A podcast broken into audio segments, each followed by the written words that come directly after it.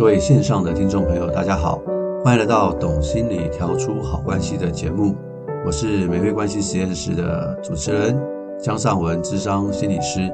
啊，今天非常高兴啊，又跟大家在空中碰面了。啊，今天要讲什么主题呢？今天我们要讲的是跟自我揭露有关。那这个自我揭露哈，也是回应。啊，我们过去两集的一些节目啊，关于某一些人呢，他们可能在个性上啊，在人际关系上特别的寂寞的话，其实呢，学习这个社交技巧对他们来讲是一件很重要的事情。那在这个社交技巧中哈，有一个东西叫做自我揭露。那这个自我揭露呢，只要你愿意去学的话啊，不只是寂寞的人呐，就算是其他的人呢，都能够在人际关系中啊，跟人会有更好的一个连结啊。那事实上哈，我们要去理解一件事情啊，不管你是谁啊，我们都很希望能够被爱、被接纳、被别人欣赏啊。人呢，被爱的需求是我们与生俱来的啊。大家想想看，是不是这样？假如我们真的扪心自问，去问自己，希不希望被爱？我猜每一个人都会说，我希望。问题是有没有人可以真心爱我啊？重点是这个，被爱的需求是我们与生俱来的，我们也很希望可以透过一些方法。让人跟人之间的距离呢，是可以更加的靠近啊。那自我揭露就是一个很好的方法。那什么是自我揭露呢？就是把关于自己的一些讯息、内在的想法，可以告诉其他人，包含可能年龄啊、背景啊、工作啊、心情啊、兴趣啊、嗜好啊等等。我们都很希望能够透过这种比较自主性的分享，让其他人呢能够从不同的面向了解自己。然后呢，也可以有很好的互动。我举个例子啊，大家就可以去理解啊。现在大家不是常常在上网吗？那你上网的时候，难免啊，你就会看到一些网红啊，或者是你可能是他的粉丝。那他们常常就会在网络上啊，po 一些什么呢？po 一些自己的居家装潢啦、开箱影片啦，或者是他有小孩的话，就跟小孩子相处的情况啊，啊，或者是他很喜欢运动的话，就 po 一些他运动的照片啦。或者是他喜欢去餐厅吃美食的话，跟朋友聚聚，他就 po 这些照片啊。大家有没有想过 po 这些照片干嘛呢？你的生活，坦白讲，关我什么事呢？可是你会不会觉得呢？假如你有在追踪一些网红的话，你看到他 po 一些这一类的照片啊，你会觉得跟他有比较靠近的感觉。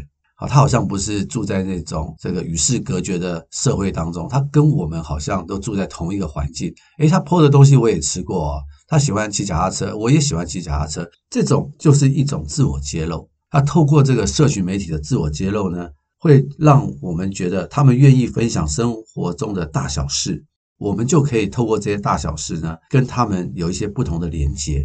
我就有这种经验了。其实我也有我自己的这个 FB 啊，那我常在这 FB 上啊，会 po 一些比较专业的文章。譬如说像这种自我揭露的主题啊，啊，今天在 Podcast 跟大家去分享以后，我可能就把我的分享整理成文章，放在我的 FB 上，就会有些人看嘛，啊，就会去按赞啊，我也觉得很开心啊，可以分享一些好讯息啊。那有时候我会 po 一些我看到的一些东西，譬如说，啊，前一段时间我开车看到两只猴子，我觉得很有趣，我把它拍照下来，啊，像这一类的照片哈，跟专业无关的，放在 FB 上啊，按赞的人更多。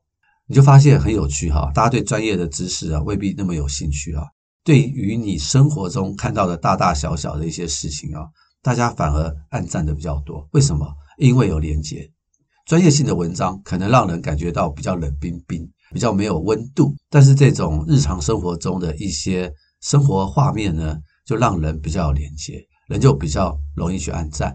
所以这就是人跟人之间透过自我揭露呢，会增加彼此的信任。互动跟连结感，所以呢，不管是你在职场上长时间相处的同事，初次见面的对象，熟识一段时间的朋友，别忘了哦，这个连结的后面呢，不是只是吃吃喝喝啊，而是吃吃喝喝的时候可以去自我揭露。我记得前几年啊，去参加我一高中毕业三十年的这个同学会啊，啊，我们同学很多年没见了，可是你看到对方的时候，会有种亲切感。然后我们坐下来吃饭的时候啊，哇！东聊西聊，大家很想把过去三十年的事情哈，一股脑的啊，全部都赶快跟大家去分享，就是这种感觉。那那种自我揭露分享完之后的感觉，坦白说，蛮开心的，也很幸福。不管是你听到别人，或者是你自己有机会讲，大家觉得好像很熟悉的一种感觉，这就是一种自我揭露的好处啊。那这种自我揭露不只是实际生活中是如此啊。在一九七三年的时候啊，有两位心理学家啊，Irving Altman 啊，跟 Thomas Tyler 哈，他们就提出了一个理论啊，叫做社会渗透理论啊。他这个理论就认为说，人与人之间的亲密度啊，会因为自我揭露而提升。然后他们认为啊，自我揭露是人际关系发展的核心啊。自我揭露的程度越高，关系的亲密水平就会越高。当你对一个人倾诉的越多，在情感上你就越容易依赖，而且信赖对方，而对方呢也能够去信赖你啊。这个我常常听太多了。我在做伴侣之上的时候啊，很多太太常常来跟我抱怨说，她的先生都不跟她聊天。我说你们要聊什么呢？她说就是聊天啊。什么事都可以聊啊，大事小事都能聊啊。可是我先生像一个木头人一样啊，可能他先生有雅思的症状了哈，不跟他聊天，只跟他讲事情，所以他很痛苦。原因是什么？原因是因为太太没有办法跟先生聊天，太太没有机会去做自我揭露的事情，那更不要讲先生了。假先生是很超理智的人啊，话不多的人啊，他就更难自我揭露了。那我们就理解了，根据这个社会渗透理论，两个人的情感连接一定有问题的。这肯定有问题的。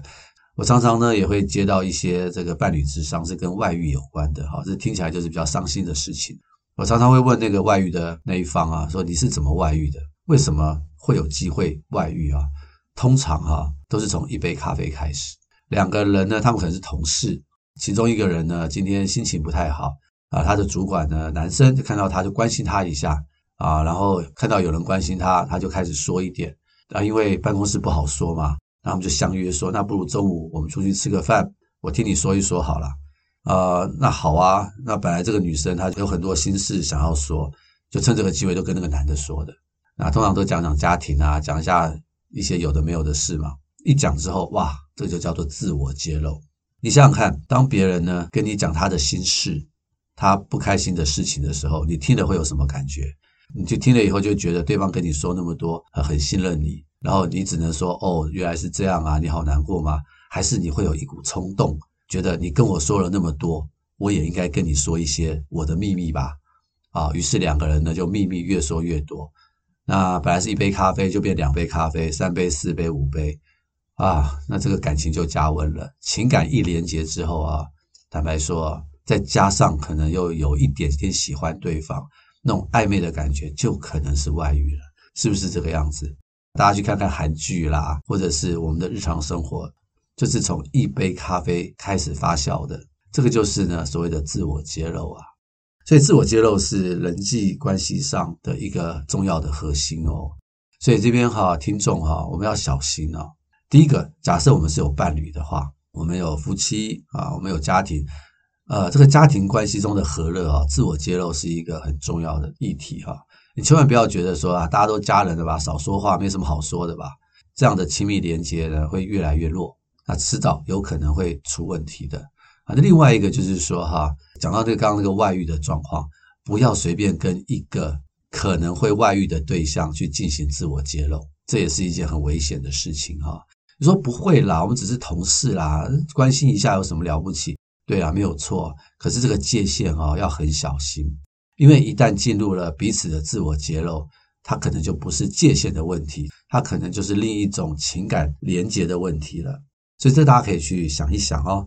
那另外一个研究哈啊，告诉我们就是说，他准备了七十二个主题。那这个七十二个主题呢，里面有一些是很琐碎的，有些是很私密的谈话。那这七十二个主题就让他们去谈话，每一个主题可以谈话一分钟。那怎么选呢？从这七十二个里面呢，可以选出十二次不同的主题。他们就发现呢，当其中一个人选比较私密的主题的时候，另外一个人也会选择这个私密的话题哦。所以这就是符合我们刚刚讲的那个社会渗透理论哦。自我揭露，当我说一些我很私密的东西的时候，对方也会说出一些他很私密的东西啊。所以这个信任呢，就会因此而建立起来。很多临床上的经验告诉我们说啊，自我揭露跟个人的成长和快乐是很重要的哦。一个越能够自我揭露的人呢，他其实是越快乐的人，越有幸福感的人。自我揭露跟幸福感是存在着双向的因果关系。那你会问我一个问题啊？你说，哎呀，这个自我揭露会不会因为我说太多啊，就把自己不好的东西都说给别人听了，让别人呢就比较不接受自己，那我反而不是更多的困扰吗？那心理学家呢，Rogers 呢，他的认为不是这样哦。他说呢，假如你想说的却说不出来呢，人呢通常会更加的担忧。那这种担忧、压力或压抑呢，放在心里面，人会更加的焦虑，更不健康。所以呢，透过自我揭露呢，才能够缓和这样的焦虑，人才能够去了解自己内心到底发生了什么事情啊。诶，大家想想看，是不是这样？有时候你不开心哈，你找朋友聊一聊，跟朋友的聊天互动当中啊，你就越来越能够去厘清。自己到底发生了什么事情？到底是什么事情让自己内在不开心？所以，我们心理智商啊，为什么能够协助我们的案主啊，去处理他内心的问题？就是因为他们可以很放心的跟心理师去自我揭露。因为在我们的心理师的专业当中啊，就是我们会为案主去保密。当然，有些保密的例外啦，伤害自己、伤害别人，或者是有一些违反法律的事情啊，这可能是保密的例外。但是，其他的一切都是保密。一切都是保密，所以呢，他们可以很放心的跟心理师去做自我揭露。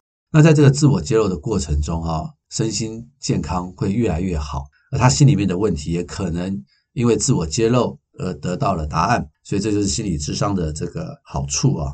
那很多的研究也告诉我们说啊，在大学的新生越容易自我揭露的人，也比较能够交到朋友啊。一般的研究告诉我们说，男性的自我揭露比女性少。我相信大家。也是这么觉得吧？哈，男性比较不容易说心里话啊，女性比较容易说。什么原因呢？因为男生哈比较怕被评价，就是我刚刚说的，我要是说错话，让别人了解我，会不会让别人觉得我是个弱者啊？我就会被别人攻击了，担心被评价啊，担心被嘲笑或被拒绝啊，所以男性的自我揭露会比较少。然后另外一个自我揭露的内容哈也会有影响哦。他们研究就是说，男性哈比较喜欢揭露什么内容呢？跟事业有关，跟成功有关。女性呢，揭露的内容呢，跟家庭比较有关系。所以你可以想象啊，有一个男生哈，在一群男生里面去谈说他怎么带小孩啊，然后他怎么照顾家里啊，嗯，其他的男生可能会突然顿一下，觉得这个话题有点怪怪的，就不知道该怎么接下去，因为很多男生都可能。不是在家里面照顾孩子那么多，他们可能在外面工作比较多。这个可能谈事业，他们会觉得比较容易自我揭露。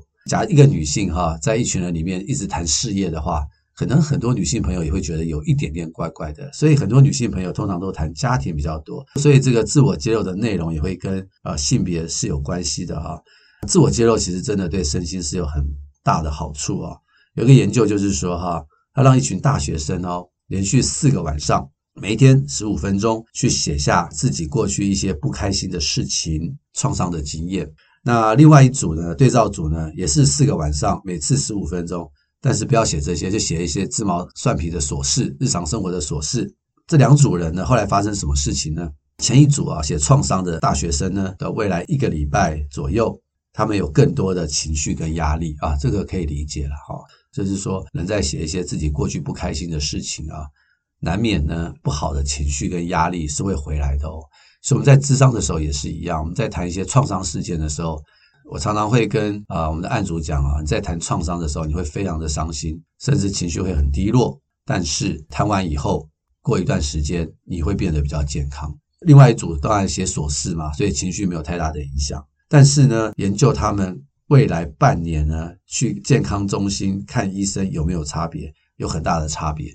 写创伤的那一组哈，第一周的时候情绪不太好，可是未来半年呢，他们生病的次数下降。写那些琐事的人呢，很明显的，他们生病的次数啊，平均是比写创伤的人来得多。所以这个实验呢，就证明啊，当我们愿意去面对。我们生命中的创伤啊，进行这一类的很深的自我揭露的话，其实呢，对我们的身心健康是一件好事情。刚刚我们说是用手写的嘛，对不对？那假设用说的话，有没有帮助？也有很大的帮助。所以不管是写还是说，都有帮助。啊，所以各位听众哈，有任何的事情呢，千万不要放在心里面。有机会呢，真的要找身边信任的朋友去自我揭露一下。不但那个对自己是好的，也对彼此的友谊啊会有加分的这个作用啊。所以以上啊，就是让大家去了解这个自我揭露的好处。一方面是对自己的身心健康会有帮助啊，一方面也能够去强化人跟人之间的连接。所以我希望今天的分享啊，可以让大家去理解自我揭露的重要性。无论是伴侣关系、亲子关系，或者是朋友关系啊，大家别忘了，在一起啊，不是只是吃吃喝喝，而是也要懂得如何去自我揭露。那很多人会问说，哎，那到底自我揭露可以谈什么呢？当然，很多话题都能够谈啊。我们下一集呢，可以跟大家去分享，当自我揭露的时候，我们可以注意哪些事情，以及呢，我们可以谈哪些话题是比较容易一点的。希望今天的节目可以提供大家美好的资讯，欢迎您呢继续的收听，您的分享就是我们最大的鼓励。那我们就下回空中再见，拜拜。